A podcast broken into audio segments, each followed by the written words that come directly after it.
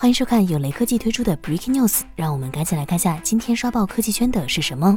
苹果的产品一向售价都要比同行贵出很多，到具体的售后维修费用上也是一样的情况。据外媒报道称，目前苹果悄悄更新了 AirPods Max 维修费。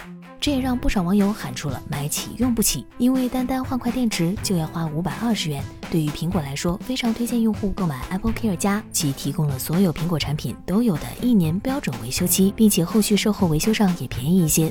从苹果官方给出的细节看，售价四千三百九十九元的 AirPods Max，在质保结束后，苹果将收取七十九美元的电池维修费用，约合人民币五百二十元左右。之前就有消息称，上游供应链对苹果的 AirPods Max 兴趣并不是很大。主要原因是价格太贵，市场太过于小众，用户愿意买单的并不多。苹果的 Apple Care 加服务很大程度上已经成为了一种以盈利为目的的保险业务。